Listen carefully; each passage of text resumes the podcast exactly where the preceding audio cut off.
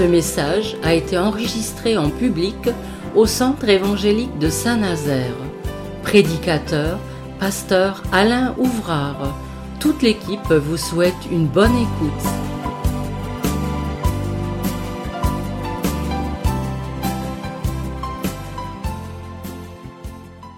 Bonjour à tous. On va ouvrir euh, notre Bible, puis on va compter sur la grâce de Dieu dans la compréhension de ce texte.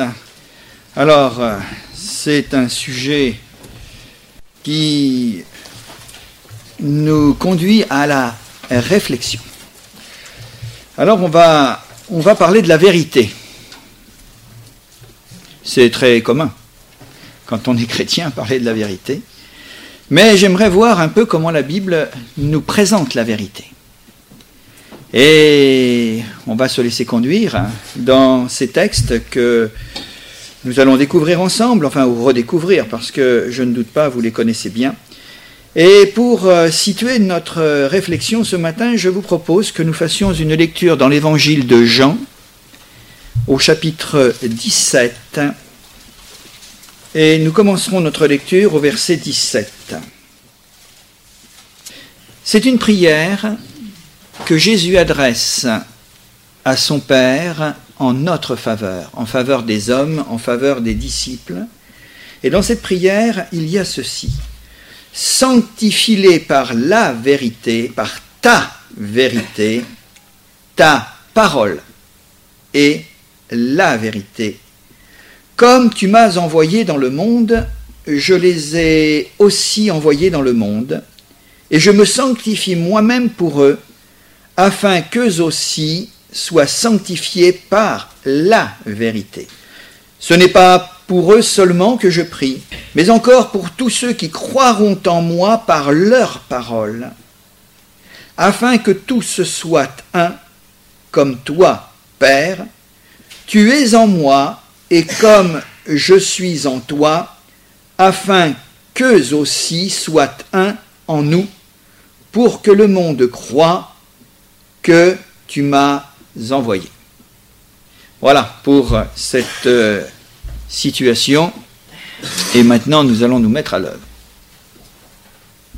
Dans un autre temps, le procurateur romain Pilate pose cette question à Jésus,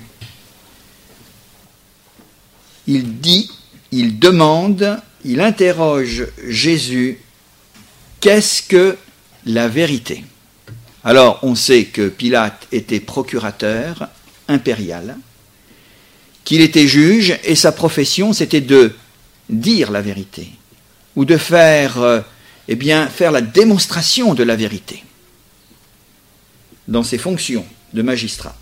Et il demande à Jésus, qu'est-ce que la vérité? La réponse de Jésus est sans équivoque. Il répondra ceci, quiconque est de la vérité, écoute ma voix. Alors je pense que si on s'arrêtait qu'à cela, on pourrait dire qu'il n'y aurait pas de problème dans le monde si tout le monde croyait à la parole de Jésus, qui elle-même est la vérité, et qui conduit à la vérité, à la vérité de Dieu, de ce Dieu qui donne la vie, alors je pense que la figure et le visage du monde seraient certainement différents. Quiconque, dit Jésus, répond à Jésus, répond Jésus à Pilate, mais quiconque est de la vérité, tenant de la vérité, est supporter de la vérité, aime la vérité, à l'esprit de la vérité, à l'amour dans son cœur de la vérité, eh bien, il écoute ma voix. Il écoute tout simplement ma voix. Jésus est donc la vérité, sa voix est la vérité, sa parole est la vérité, et ce qu'il nous dit est la vérité. Vérité unique. On en est tout à fait convaincu.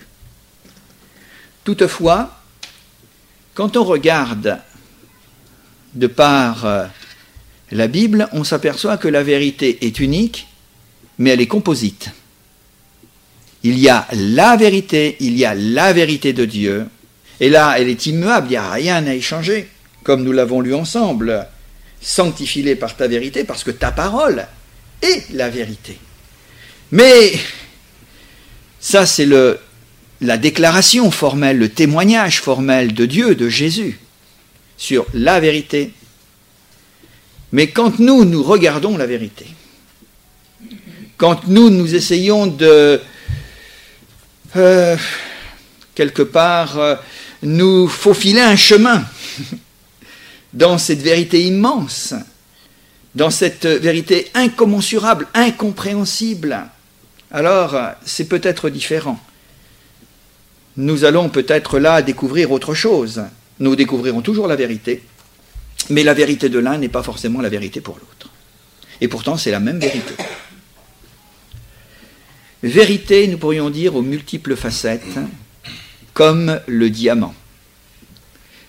Le diamant, ce qui fait finalement euh, sa splendeur, hein, parce qu'on peut parler dans ces termes, avec cet adjectif, splendeur, magnificence, éclat, feu. C'est parce que justement, eh bien là, il y a la réflexion de la lumière, mais sous différentes facettes. Et que vous regardiez un diamant sous une face, vous le prenez, vous le retournez, vous le regardez sous une face, vous le regardez peut-être en l'explosant vers le ciel ou vers la terre ou dans toutes sortes de directions, vous verrez jamais la même chose. Et vous allez voir des scintillements, vous allez voir là quelque chose d'assez extraordinaire. Eh bien, la vérité, peut-être, nous pouvons l'aborder ce matin comme un diamant. Et on ne, finit pas, on ne, on ne se lasse pas de contempler la vérité. Donc, il y a une problématique dans cette affaire, c'est la manière dont nous appréhendons cette vérité déclarée par Dieu.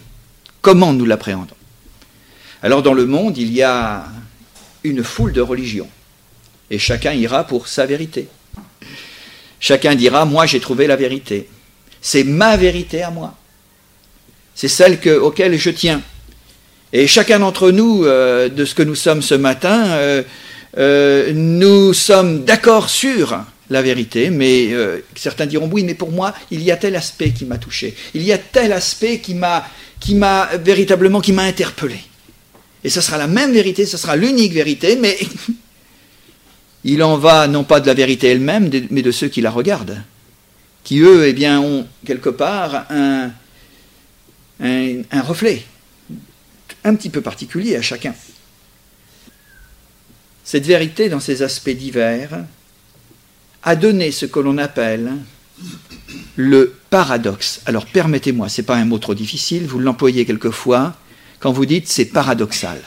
C'est un paradoxe. Alors, je vous laisse 30 secondes pour voir un petit peu ce que chacun, et si je posais une question à chacun, qu'est-ce qu'un paradoxe?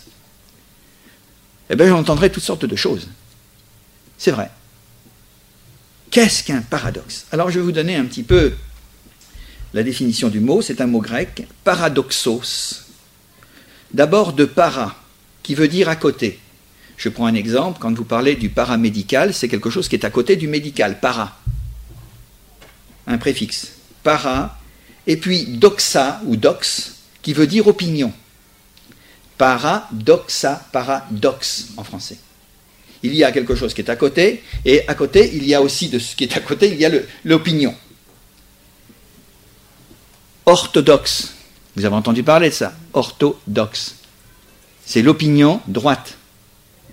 Alors on se parent en disant, nous sommes des orthodoxes parce qu'il n'y a que nous qui avons la vérité. Mais bon, ça c'est une appréciation tout à fait subjective. La vérité, nous l'avons dit, est une, mais tellement variée.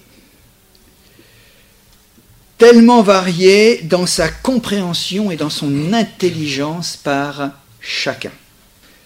Donc nous pourrions dire qu'un paradoxe est une opinion contraire à l'opinion commune l'opinion commune sur une chose, c'est que tout le monde pense pareil, ou tout le monde, sans avoir approfondi tellement, mais tout le monde a une idée généraliste, un générique, on pourrait dire.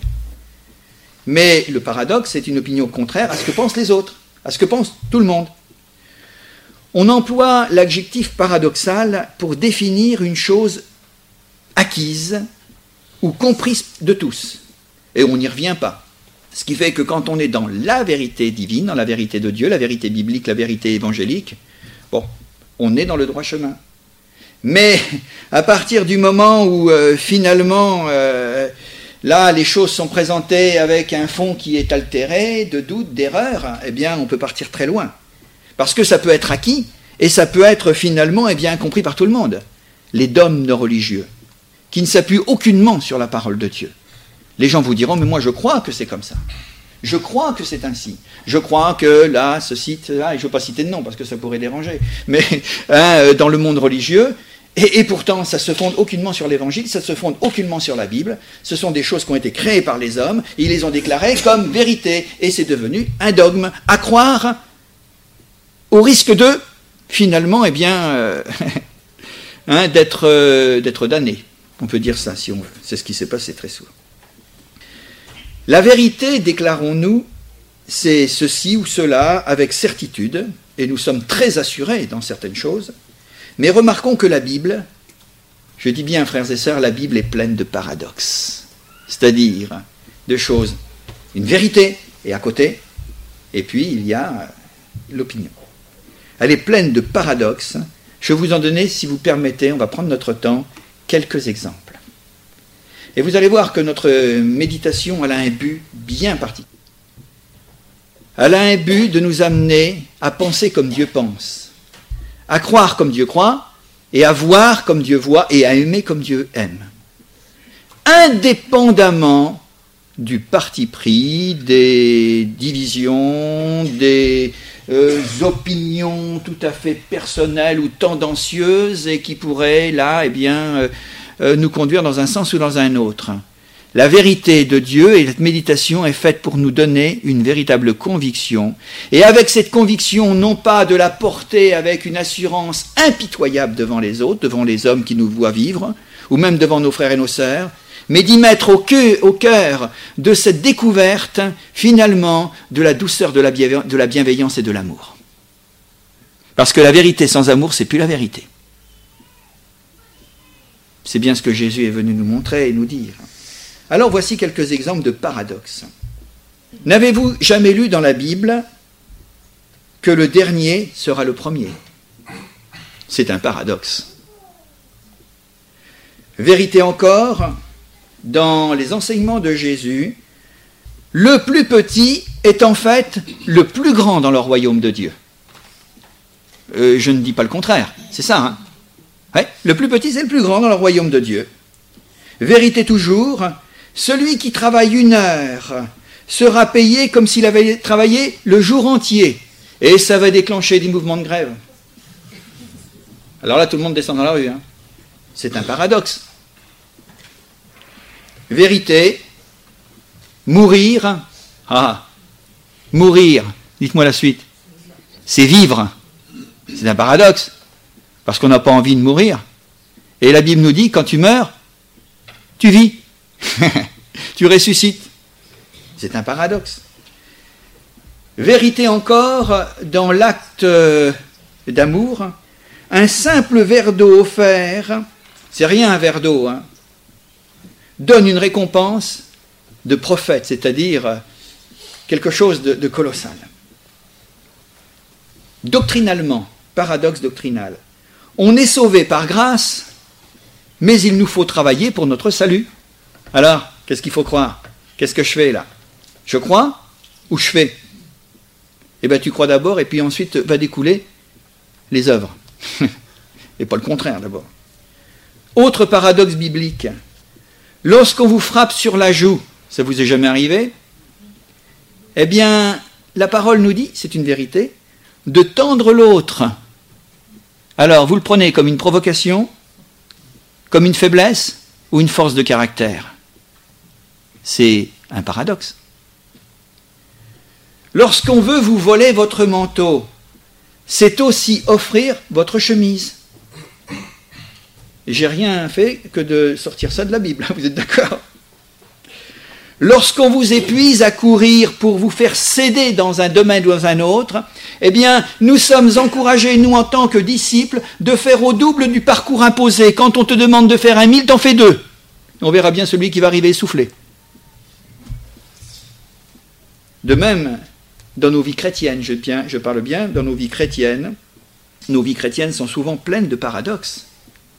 Nous professons comment, nous disons aux autres comment aimer Dieu, et nous, nous n'aimons pas comme il faudrait aimer.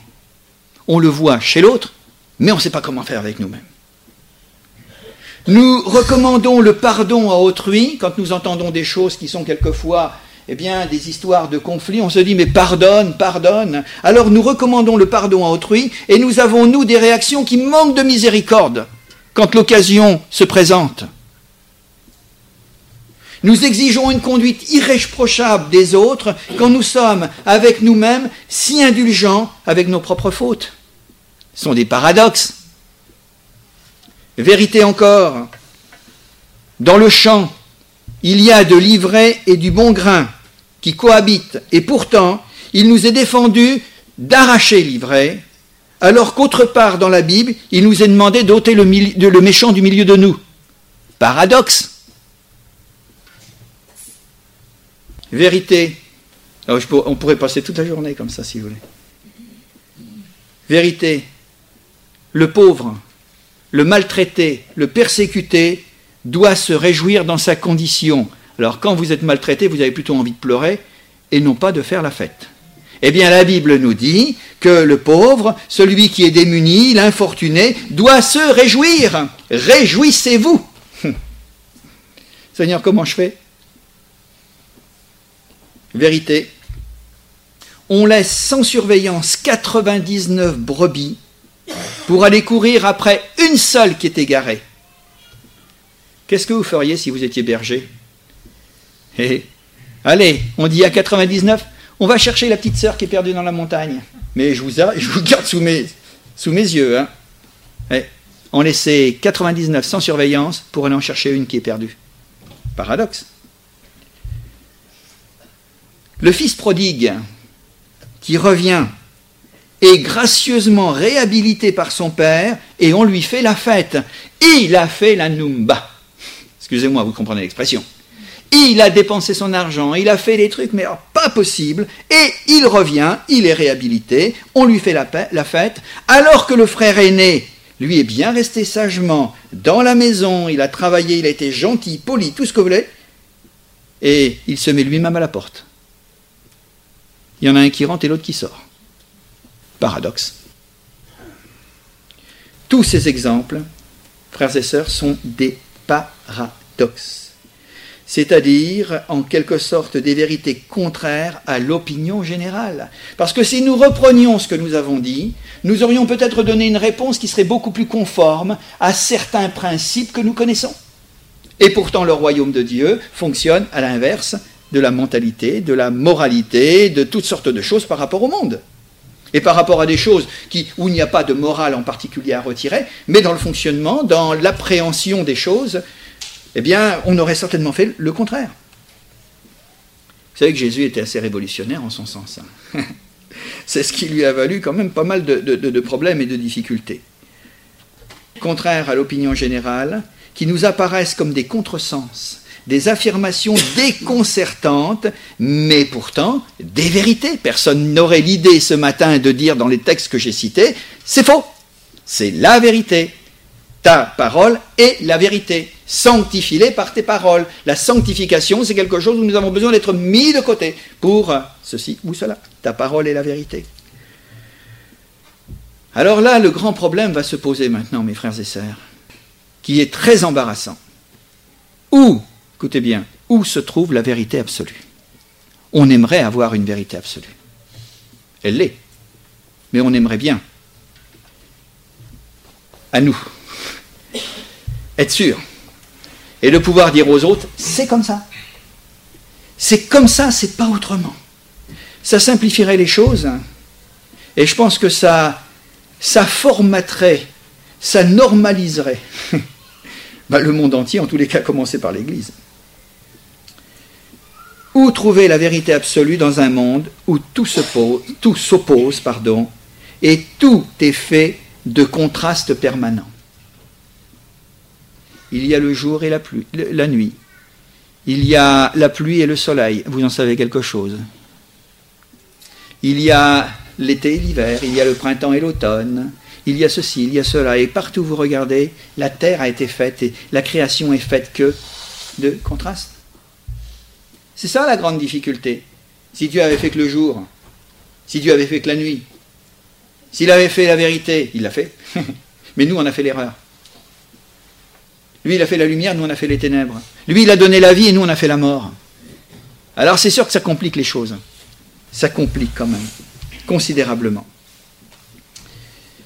Mais pourtant, est-ce que nous ne pouvons pas dire ce matin, est-ce que nous ne pourrions pas penser dans ce monde où tout s'oppose et où il y a des contrastes permanents, n'est-ce pas sur ce terrain-là que l'on doit chercher l'équilibre? Un équilibriste, un funambule, c'est quelqu'un qui marche sur une corde, j'ai jamais essayé, je vous l'avoue, parce que je serais peut-être pas là, qui marche sur une corde qui n'est pas posée par terre, mais qui est au-dessus du sol, quelquefois très haut, et qui marche entre un vide à droite et un vide à gauche. Et il marche. Alors quelquefois il cède avec euh, un équilibreur. Vous savez, cette grande barre comme ça. Quelquefois il est plus adroit que les autres. Euh, il est capable de faire des choses assez extraordinaires tout en restant pas les pieds à côté. Excusez-moi, je vais vous faire une démonstration parce qu'ils doivent être comme les vôtres, hein, je suppose. Voyez, comme ça. Mais comme ça. Voyez? Parce que si vous mettez le pied à côté, ça c'est sûr que il va y avoir, il va y avoir une chute. Alors, Dieu nous a appelés à l'équilibre en toutes choses. Il est heureux, nous avons tous chacun des opinions. Dox, doxa. Nous avons tous des opinions. Nous avons tous sur certaines choses des, après, des interprétations. Alors on voit les choses de cette manière. Tu vois, moi je les vois de cette façon. D'autres me diront, bah, tu vois, moi je les vois un petit peu différemment. D'autres diront, tu te trompes, c'est moi qui ai raison, parce que moi je les vois. Alors c'est ce qui fait un petit peu... Ça donne un peu de piquant dans la vie, tout ça, vous comprenez? Quand on, quand on ne se fâche pas. Alors, on a des interprétations, nous avons des avis différents et divergents, des manières d'être, des manières de vivre, des manières de penser, des manières d'agir et des manières de réagir sur les mêmes choses. C'est ça le problème. Parce que si on parle de deux choses différentes, alors bon, toi tu penses comme ça, mais ça ne me regarde pas, et puis moi... Mais quand c'est la même chose, vous savez que la notion de Dieu, la notion de la Bible, la notion du salut, la notion du pardon, la notion de la vie chrétienne, la notion de ceci et de cela, a été vraiment très controversée. Ça aurait dû unir les hommes et ça les a divisés. Vous vous rendez compte, c'est quand même pas... C'est une grande controverse dans l'histoire et, dans tous les temps. Et sur les mêmes choses. Les formes de la vie sur Terre sont tellement diverses et dépendantes de facteurs propres à l'existence de chaque homme. Je tiendrai un langage avec mes compatriotes euh, de la région dans laquelle je vis parce que nous sommes natifs de cette région. Il y a des choses que nous avons en commun. Je tiendrai un langage avec mes compatriotes, mes concitoyens du pays dans lequel je vis. Je pourrais parler d'abord la même langue. C'est déjà pas mal. Mais c'est pas parce qu'on parle la même langue qu'on se comprend. Vous voyez, ça complique encore les choses. Je parlerai peut-être de certaines choses avec, euh, je m'entretiendrai avec euh, un Africain, avec un Asiatique, mais ça sera encore autrement, parce que lui, il parlera avec sa façon, sa culture, la manière. Et vous savez que c'est assez curieux, ça fait sourire quelquefois, parce que euh, quand on va à l'extrémité du monde, on s'aperçoit que les formules, ne serait-ce que de politesse, chez nous, eh bien là-bas, ça peut devenir des, des provocations. Alors vous avez intérêt de faire attention. Hein. Vous tendez la main à quelqu'un, ils vont vous dire Mais attention, c'est une agression. Hein. Mais non, je, vous veux du bien. ben oui, parce que dans certaines formes, ça sera comme ça, ça sera. Enfin, bon, je ne vais pas vous faire une démonstration. C'est curieux, c'est pour ça que moi, je crois que Dieu regarde au-dessus du globe de la terre. Il ne voit pas les choses à travers un trou de palissade en disant, ou avec une, lorgnette, vous savez, comme ça. parce que c'est quand même assez précis, une lorgnette. Hein. Vous voyez un objet, et à côté, vous ne le voyez pas naturellement. Mais Dieu voit. Il nous est dit qu'il est au-dessus du globe de la terre, et il regarde. Et il regarde, et qu'est-ce qu'il doit en voir Des choses. Hein? Peut-être penserez-vous, il voit des mauvaises choses. Mais moi, je crois qu'il voit des, voit des bonnes choses que nous, nous appelons mauvaises. Et il voit certes le mal, il voit certes le péché, Mais il y a certaines choses que nous appelons mauvaises, que nous appelons mal, alors que lui dit non. Parce qu'il faut remettre les choses là où elles doivent être remises. Tout simplement. Situation de lieu, d'éducation, de culture, contexte, contexte pardon, et circonstances, état de souffrance et de paix. Vous savez que ça peut changer les, choses quand les gens sont en paix ou quand ils sont en guerre. Quand les gens sont tourmentés ou quand ils sont en repos. Ça change tout, tout, tout. Et ça, ce n'est pas des phénomènes géographiques. Ce sont des phénomènes moraux, ce sont des phénomènes psychologiques. Les mentalités, les habitudes. Prenons bien garde de ne pas normaliser selon nos critères propres, à nous, à nous-mêmes, et de croire que nos raisons sont forcément justes et que celles des autres sont automatiquement fausses, puisque les miennes sont justes. Le jugement sur les mêmes choses peut être diamétralement opposé. Qui a raison et qui a tort? Pour ça que dans les sociétés humaines, on a mis des tribunaux. Et normalement, ils sont là pour examiner et ensuite, après l'examen est fait, après, il juge. Il juge en bien, en bien ou il juge en mal. C'est ça. Il ne faut pas se méprendre. C'est comme ça. L'homme, avec une sagesse quand même, même si elle est un petit peu escamotée, abîmée, néanmoins, ils ont quand même fait des lieux que l'on appelle des tribunaux pour examiner quand on dit que quelqu'un est mis en examen. Eh ben, c'est quelqu'un qui va être là euh, sous la lorgnette d'un, hein, d'un contrôle, etc. Et après, on va le si véritablement on va le relaxer s'il n'y a rien fait, mais si véritablement on trouve des choses, après il va être jugé et il sera condamné. Qui a raison, qui a tort Les deux à la fois. Tort et raison. Et voyez-vous, le message est particulièrement la veille de Jésus. Jésus est venu réconcilier le ciel et la terre. C'est écrit hein, dans la Bible. On en parlera tout à l'heure dans Éphésiens. Il est venu réconcilier les choses qui sont en haut avec les choses qui sont en bas, celles du bas avec celles qui sont en haut. Sans compromission, mais dans la vérité, dans la justice. Réconcilier les oppositions, les paradoxes. Et je rappelle que paradoxe, ça veut dire para à côté, et dox, ça veut dire opinion. Je prends un exemple, frères et sœurs, parce que ça a été une controverse euh, religieuse chrétienne pendant des siècles. La foi et les œuvres. Ah, ça, ça fait couler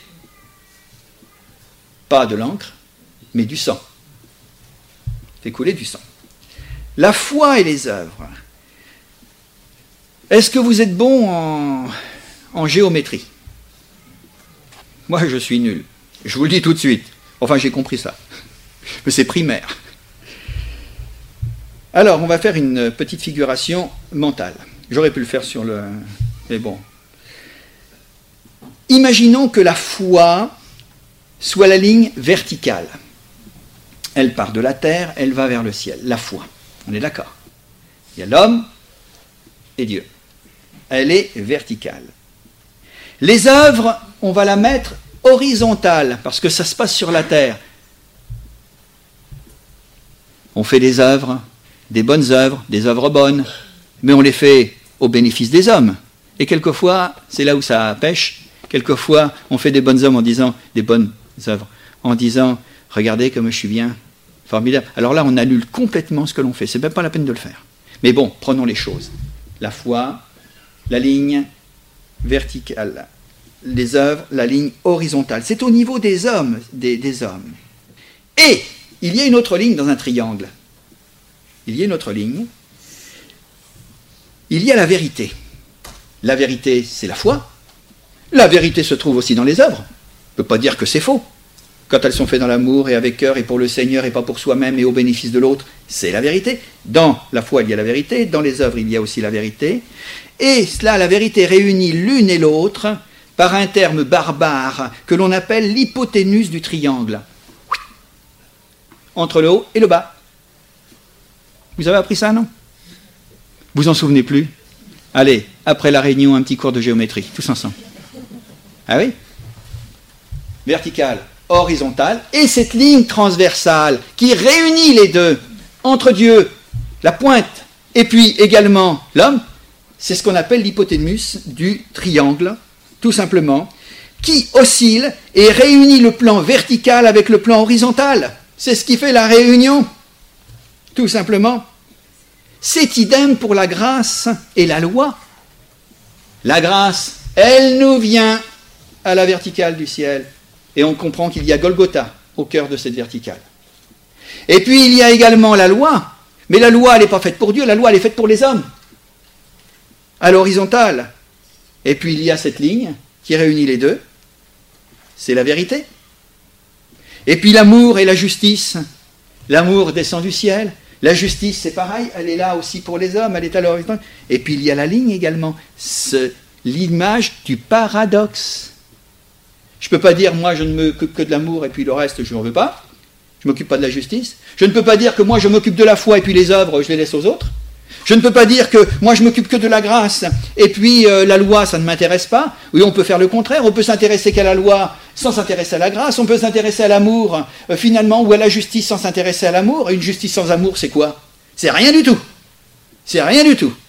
Et puis on pourrait multiplier ça comme cela euh, pour nous dire que le problème, il n'est pas chez Dieu, il est chez nous. Le problème, c'est que nous sommes des êtres complexes.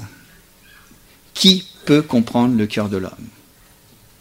Qui peut le connaître? Moi, dit l'Éternel. Puis alors après, on sait ce que Dieu pense, le diagnostic. Je prends un exemple aimer. Aimer a trois raisons. C'est d'abord, écoutez bien, alors vous pouvez refaire le triangle dans votre tête. Hein. c'est aimer Dieu, c'est aimer les autres et c'est s'aimer soi-même. Parce que comment peut-on dire qu'on aime Dieu quand on n'aime pas les autres? Comment peut dire que, l'on aime les autres quand on ne s'aime pas soi-même et qu'on se déteste? Il y a des gens qui se détestent. Donc ça marche par trois. Si vous enlevez un élément, ça ne marche plus. Ça ne peut pas fonctionner. Le pardon. Il y a dans le mot pardon, il y a pardon, qui est du fait le don parfait. C'est ça le mot pardon. Le don parfait, c'est d'abord croire à celui de Dieu. Je crois que Dieu m'a pardonné, je suis sauvé. C'est pardonner à autrui, parce que ça descend, c'est pardonner à autrui. Et puis c'est se pardonner à soi-même quand Dieu dit je t'ai pardonné, et que l'autre me dit je te pardonne. Et si on n'y croit pas, ben à ce moment-là, on anéantit tout. Ça marche. Ça fonctionne. Mais il faut l'avoir à l'esprit, naturellement. Ce sont des raisonnements, mais des raisonnements, Dieu nous a donné une intelligence pour que nous puissions analyser et, raisonner. Et raisonner avec la grâce que Dieu nous donne et la lumière du Saint-Esprit. Or, s'il manque une dimension au triangle, le pardon, l'amour et tout le reste, la justice, n'est ni complet ni réel. C'est pour ça que finalement, quand on parle de dire je suis chrétien, mais il faut être chrétien complètement. Alors on n'est pas parfait. Mais c'est ce que Jean écrira d'ailleurs dans son épître. Il dira Mais comment pouvez-vous dire, comment peut-il dire ce frère qu'il aime Dieu et qui a de la haine contre son frère? Ben oui. Tu sais, je t'aime, mais quand je te vois pas. Alors là, tu ne me poses pas de problème, mais quand je te vois, je ne sais pas quoi faire. Parce que tu m'irrites, tu m'agaces. Et si je ne me retenais pas, je te montrerai tout mon amour. Mais écoutez, on va aller plus loin encore. Le paradoxe suprême, c'est que l'amour et la justice divine ont été réconciliés sur la plus monstrueuse injustice qui soit. Vous voyez ce que je veux dire? Je répète. Le paradoxe suprême devant lequel nous pouvons nous courber, et nous nous courbons lorsque nous adorons, nous nous courbons quand nous prenons la Sainte Seine, et nous le savons, la Sainte Seine, et nous le savons, eh bien c'est que l'amour et la justice divine ont été réconciliés par cette vérité, cette vérité de Golgotha à part la plus monstrueuse des injustices qui n'ait jamais existé dans le monde. Pour donner la vie, la vie éternelle, il, a fallu que Jésus meure. Paradoxe. Hein.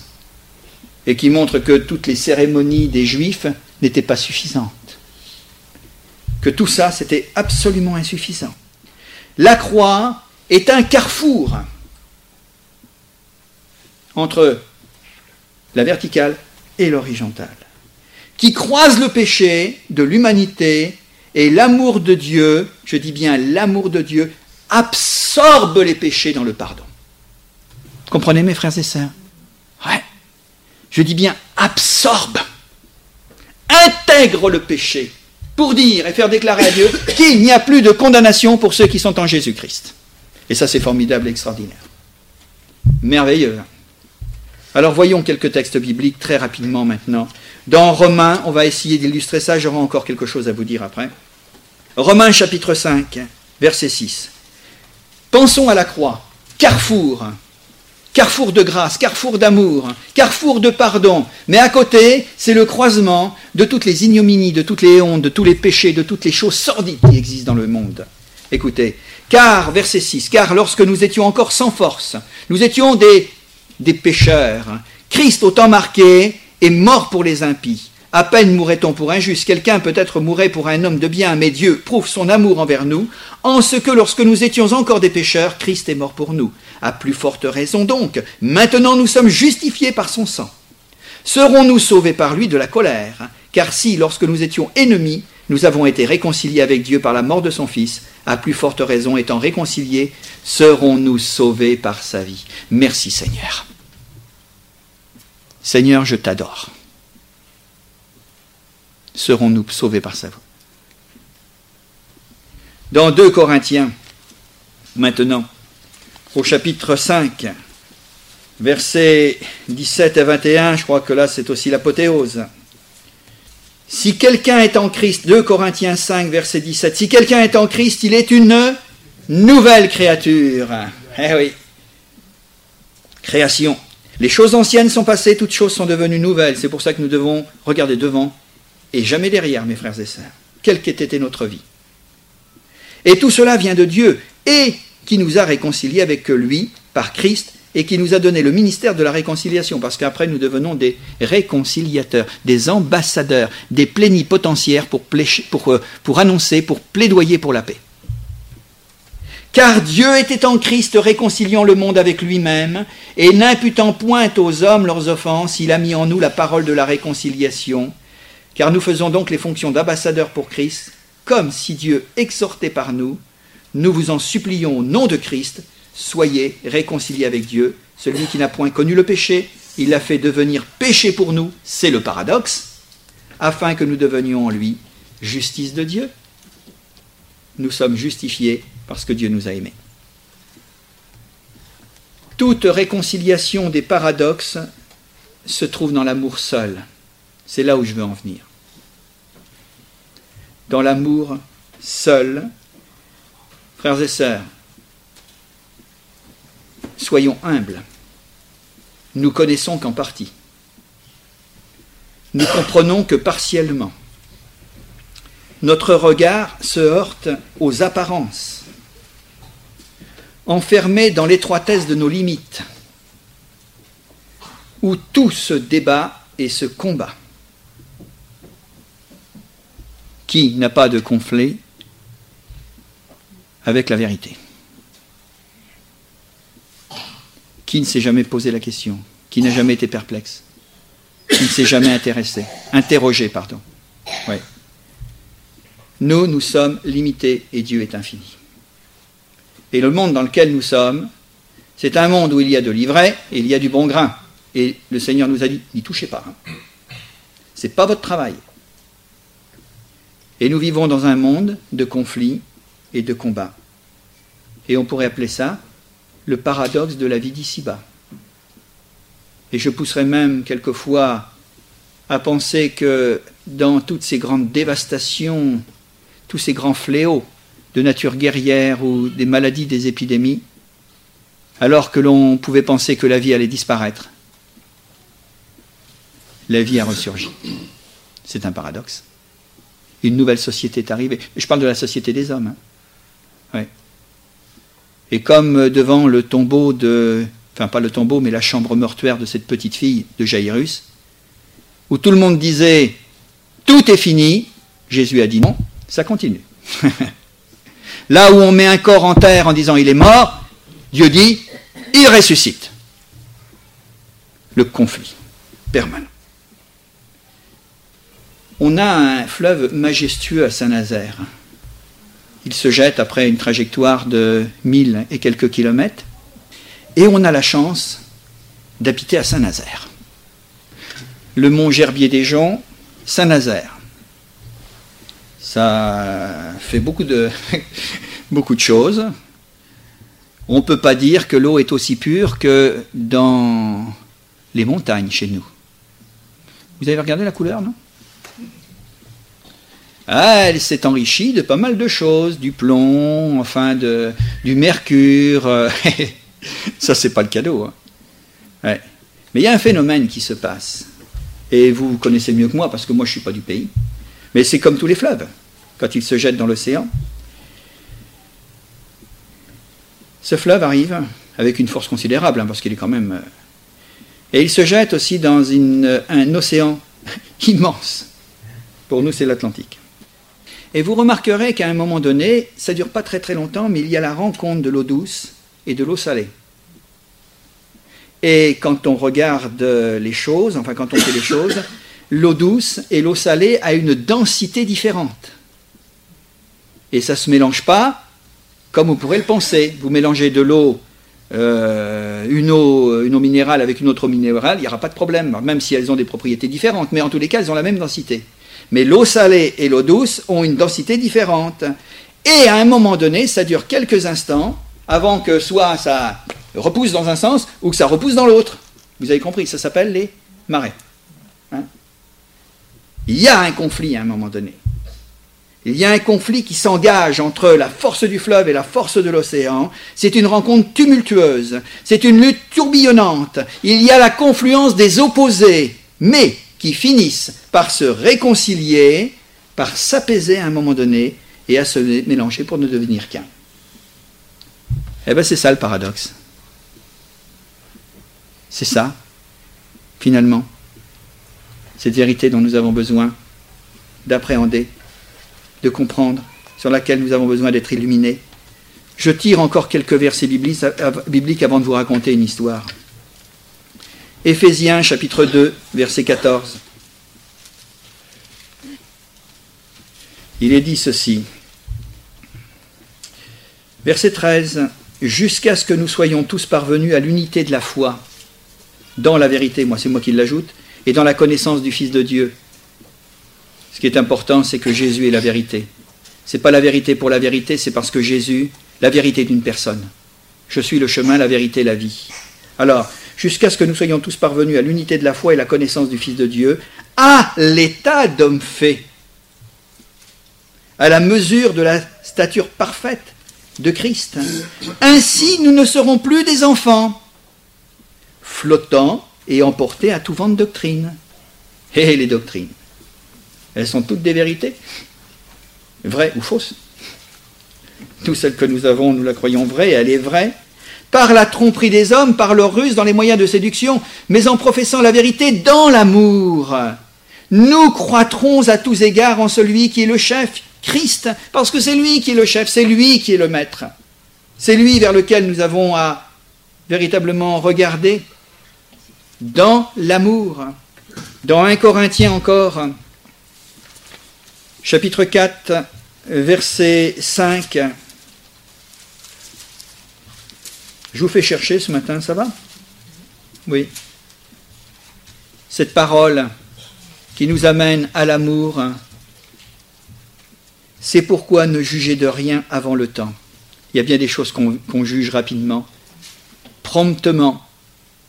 Et Dieu pourrait nous dire, mais tu connais pas, tu ne sais pas, tu ne sais pas tout, tu ne connais pas tout. Parce que si tu savais ce que je sais, si tu savais pourquoi un tel réagit comme ça, un tel vit comme ça, un tel et ceci et cela, eh bien tu ne le dirais pas. Parce que peut-être tu pourrais te reconnaître toi-même et te culpabiliser, enfin te condamner. Ou peut-être euh, tu pourrais te reconnaître comme étant impitoyable. Parce que si tu étais passé par là où la personne a passé, eh bien tu verrais combien Elle a besoin de ma grâce et de mon amour pour se relever. Ne jugez de rien avant le temps, jusqu'à ce que vienne le Seigneur, qui mettra en lumière ce qui est caché dans les ténèbres et qui manifestera les desseins des cœurs. Alors chacun recevra de Dieu la louange qui lui sera due.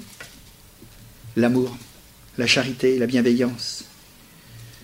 Dans Romains, et je termine sur cela, chapitre 14, verset 1er. Accueillez celui qui est faible dans la foi et ne discutez pas le dox. ne discutez pas les opinions. Ce qu'il y a à côté des opinions, le para, paradoxe. Accueillez celui qui est faible dans la foi et ne discutez pas les opinions. Versets 18 et 19, toujours dans notre chapitre. Celui qui sert Christ de cette manière est agréable à Dieu et approuvé des hommes. Il est bien parlé de l'amour. Hein Alors, on est agréable et on est approuvé des hommes. Ainsi donc, recherchons ce qui contribue à la paix et à l'édification mutuelle. Toujours dans Romains chapitre 15, verset 5. 5 à 7. C'est l'exhortation. Que le Dieu de la persévérance et de la consolation vous donne d'avoir les mêmes sentiments les uns avec les autres selon Jésus-Christ afin que tous ensemble, d'une seule bouche, vous glorifiez le Dieu et Père de notre Seigneur Jésus-Christ. Accueillez-vous donc les uns les autres comme Christ vous a accueillis pour la gloire de Dieu. Les, eaux fluviales et les eaux maritimes qui se mélangent se sont accueillies. Il y a eu un tumulte, il y a eu un tourbillon, il y a eu comme un brassage. Et c'est assez impressionnant quand on passe en bateau de voir ces grands tourbillons. Et à un moment donné, ça va rentrer dans le calme. Les densités différentes ont été absorbées. Les eaux salées, les eaux douces, tout cela s'est apaisé. Je vous raconte une dernière histoire. Ça va? Je ne suis pas trop long Parce que quand un pasteur se met à parler, il ne sait plus quand il s'arrête. Hein. C'est ça le problème. Allez. Je vais vous raconter une histoire paradoxale. vous êtes assis, hein Bien. Je vais vous raconter l'histoire d'un pasteur qui a perdu la foi. Ah, c'est pas possible. Mais la foi et l'amour triomphent des paradoxes, frères et sœurs. On peut passer de la captivité à la véritable liberté en Christ. Le pasteur d'une église annonça un dimanche matin, après le culte, qu'il donnait sa démission parce qu'il ne croyait plus en Dieu. Ah J'entends. Il ne croyait plus. C'est pas normal, hein Ça vous choque? Ben oui. D'abord, l'Assemblée a été abasourdie, parce que c'est vrai, euh, entendre des choses pareilles. Euh, mais l'Église a réagi, a repris ses esprits, et les anciens euh, sont venus voir le pasteur, et ils lui ont demandé une réunion d'urgence. Je crois qu'ils avaient tout à fait raison. Hein. Quand on fait une annonce comme ça, il faut quand même aller un petit peu plus loin, on ne peut pas rester dans cette situation. Une réunion d'urgence. Cette réunion d'urgence a eu lieu et tout le monde devinait la suite qu'il euh, partirait, ce pasteur, qu'il allait prendre euh, ses affaires, sa femme, sa famille, et qu'il irait là, euh, autre part. Autre part, mais faire quoi? Il ne pouvait plus de pasteur quand on dit des choses pareilles. Ah oui, c'est pas possible. Alors, ça pouvait être un souci aussi pour ceux qui avaient à cœur. Et puis, il fallait organiser certainement le dédommagement, enfin toutes sortes de choses, des choses matérielles, mais bon, qui ont quand même leur importance. Et puis, il fallait trouver un remplaçant. Eh oui, parce que quand il y en a un qui s'en va, il faut bien qu'il y en ait un autre qui, vienne derrière. Alors ça peut marcher pendant quelque temps comme ça, mais bon, il faut quand même euh, un berger. Mais figurez-vous que ça ne s'est pas passé comme ça du tout. On s'attendait à ce que ça se passe comme ça, mais ça ne s'est pas passé comme ça. Les anciens ont dit au pasteur ceci. Il semble que vous êtes arrivé à la conclusion douloureuse que le christianisme n'est pas vrai ou n'est plus vrai pour vous. C'était plus juste. N'était plus vrai pour vous. Et ils ont dû certainement lui dire, mais euh, vraiment, on est, euh, on est désolé, on ne comprend pas, vous qui avez tant prêché la parole, vous qui avez amené des âmes, vous qui avez euh, fait tant de choses. Alors les anciens ont rajouté ceci, nous, nous croyons que le christianisme, que la Bible et l'Évangile, c'est vrai. C'est comme ça qu'ils ont commencé les choses. Nous croyons, ils ont affirmé, c'est vrai. Et nous en sommes tellement convaincus que nous souhaitons, que nous vous demandons de garder votre poste de pasteur dans notre Église. Paradoxe. Qu'est-ce que vous feriez? Je ne veux pas trop anticiper sur les... J'ai pas l'intention de vous dire que je ne peux plus enseigner. Mais qu'est-ce que vous feriez dans une situation comme ça? Hein, ouais, ouais, c'est dur. Hein c'est dur. Alors ils sont venus lui dire, bon, vous, vous ne croyez plus, mais nous, on croit encore davantage. Et s'ils croyaient davantage, c'était probablement à cause du ministère de ce pasteur. Parce qu'il avait peut-être tellement bien enseigné la parole, tellement fait les choses. Nous vous demandons de garder votre passe dans notre Église. Nous vous en supplions, restez au milieu de nous. Et ils poursuivent, ils lui disent, nous voulons même que vous vous teniez devant nous chaque dimanche pour prêcher. Écoutez la suite. À propos de vos doutes. Ça vous donne le vertige. Heureusement que je me tiens à, hein, à propos de vos doutes. Ce que vous direz, monsieur le pasteur, n'est pas un problème pour nous parce qu'on vient de vous dire qu'on croit dans l'Évangile. On croit dans la parole de Dieu, on croit en Jésus-Christ. Hein. Nous ne voulons pas non plus entendre des choses pour se disputer avec vous et vous reprendre à chaque fois que vous direz une parole et que, qui ne nous plaira pas. C'est pas pour ça. Mais nous voulons que l'Église, nous voulons que votre Église, que notre Église à tous soit le lieu où vous pourrez retrouver la vérité, retrouver vos convictions.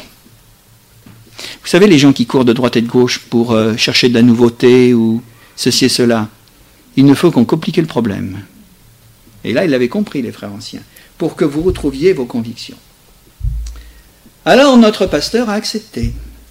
Et pendant un certain temps, euh, cet homme, cet homme de Dieu a prêché, oui, ses doutes. Et puis un beau jour, le dimanche matin, en venant euh, au culte et en montant sur euh, l'estrade, il a commencé à parler et tout le monde a vu qu'il y avait des larmes dans ses yeux. Parce que vous savez qu'un pasteur peut être ému aussi. Hein, hein? Il peut pleurer, ça arrive. Hein ça arrive parce que quelquefois il a mal. Il a mal de toutes sortes de mots, comme les autres d'ailleurs.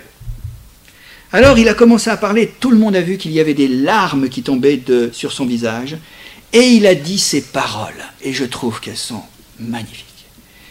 Il a dit, mes frères et mes sœurs, j'ai retrouvé la foi. Non pas parce qu'il avait relu, relu à l'endroit et l'envers sa Bible, mais j'ai retrouvé ma foi je vous remercie de tout cœur de m'avoir fait confiance, d'avoir fait surtout confiance au Seigneur en m'écoutant avec beaucoup de patience, de m'avoir supporté et de m'avoir attendu. Là, il y a vraiment un acte d'amour. Ils ne pouvaient plus être d'accord, mais ils ont décidé d'être d'accord quand même en attendant que l'accord se fasse que les eaux salées se mélangent avec les eaux douces. En attendant que finalement le tourbillon se calme, en attendant que la tourmente, la confluence s'apaise. Ce pasteur avait eu tout simplement un, immense passage à vide. Il s'était vidé peu à peu, il s'était épuisé, et il s'était enfoncé dans les sables mouvants du doute, ça peut arriver à tout le monde, frères et sœurs. Ah oui, ça peut arriver à tout le monde. Et toute l'Église s'était rendue compte de son impasse et un blocage de crise de foi, F-O-I, tiens à le dire, peut arriver à n'importe quel, n'importe quelqu'un, même au pasteur. Eh oui. c'est circonstanciel, c'est contextuel, mais quelle réaction peut-on avoir? Alors, il lui a fallu une halte. Pas une halte dehors, une halte dedans. Une pause où il pouvait se ressaisir et retrouver ensuite la force d'aller de nouveau de l'avant. Vous savez, le Seigneur nous a appelés, non pas pour nous abandonner sur le bord du chemin. Moi, ça, je le crois. Celui qui a des passages à vide, celui qui boit, celui qui ceci, celui qui cela, etc., etc. J'ai une idée de la grâce et de la compassion de Dieu. Et Dieu voudrait que nous soyons avec ses sentiments à l'égard de ses frères et de ses sœurs. Parce que nous disons ce que Dieu voudrait que nous disions. Nous faisons ce que Dieu voudrait que nous fassions. Et nous sommes ses mains, ses pieds, son cœur, sa pensée. Nous devons l'être. En d'autres termes, on a affaire à une Église extraordinaire de gens ordinaires. Formidable, hein Ouais église extraordinaire de gens, de chrétiens ordinaires, qui, une église qui a compris que son pasteur avait besoin de lutter avec la vérité. Pour la vérité, pas contre la vérité, pour la vérité. Alors, au lieu de parler de vérité et de lui dire ces quatre vérités, l'Église a fait confiance, tout simplement, à la vérité. Comprenez la nuance frères et sœurs, elle est importante. Ouais. Ils n'ont pas palabré de la vérité, de ceci et cela, moi je crois ceci, moi je crois cela, etc. etc. Ils ne lui ont pas dit ces quatre vérités, mais ils ont fait confiance au Seigneur, qui lui est la vérité. Et il sait très bien faire les choses, notre Dieu. Très bien faire les, choses. Ils n'ont pas eu peur de l'attente quand vous avez un pasteur hein, qui n'en finit pas de se guérir. Je dis, mais il nous raconte des choses euh, bizarres. Ils ne se sont pas inquiétés des inconvénients d'un pasteur aux prises avec le doute et de ce que cela pouvait avoir euh, peut-être parfois de gênant dans les personnes nouvelles qui pourraient venir. Hein. non. Ils ont cru en celui, celui qui est en haut, qui peut changer les doutes, qui nous rend captifs, en foi victorieuse, qui affranchit. Que le Seigneur nous bénisse ce matin. Que Dieu nous donne sa grâce et qu'il nous donne un cœur rempli d'amour, de miséricorde. Seigneur, donne-nous d'avoir des mains de berger, des pieds de berger, un cœur de berger, des oreilles de berger, des yeux de berger, une bouche de berger. Donne-nous d'avoir les sentiments qui sont en Jésus-Christ. Et devant les choses qui me posent question, qui m'interrogent, les perplexités, Seigneur, si je ne les comprends pas aujourd'hui, mais je les comprendrai demain. Accueillez celui qui est faible dans la foi et ne discutez pas sur les opinions. Que Dieu nous bénisse et nous fassions du bien avec nos convictions dans l'amour. Amen. Seigneur, nous voulons te rendre grâce et te remercier, parce qu'il y a un maître mot dans tout cela, c'est l'équilibre. Merci Seigneur, parce que nous sommes dans une dimension finie. La terre, c'est une dimension finie. Il y a la naissance et la mort. Il y a la verticale et l'horizontale. Mais toi, tu as réuni tout cela, Seigneur. Et nous te bénissons et nous te rendons grâce. Merci Seigneur. Parce que ce que nous voulons retenir ce matin, c'est que le grand paradoxe, incommensurable, inimaginable, eh bien, c'est que tu as réuni, tu as concilié l'amour et la justice à travers la croix du calvaire. En y donnant Jésus-Christ pour qu'il meure à notre place, et parce que lui, il est mort, pour que nous, nous vivions. Et nous te bénissons. Nous qui méritions le jugement et la condamnation, nous avons été rachetés et graciés absous. Et nous te bénissons pour cela. Seigneur, donne-moi une approche qui soit cette approche de grâce. Donne-nous, Seigneur, de pouvoir vivre notre foi, Seigneur. Eh bien, Père éternel, en la présentant aux autres, comme étant le représentant, l'ambassadeur, le disciple de Jésus-Christ, mais un disciple qui aime, parce que tout est réconcilié dans l'amour. Merci Seigneur. Merci Jésus. Amen. Amen.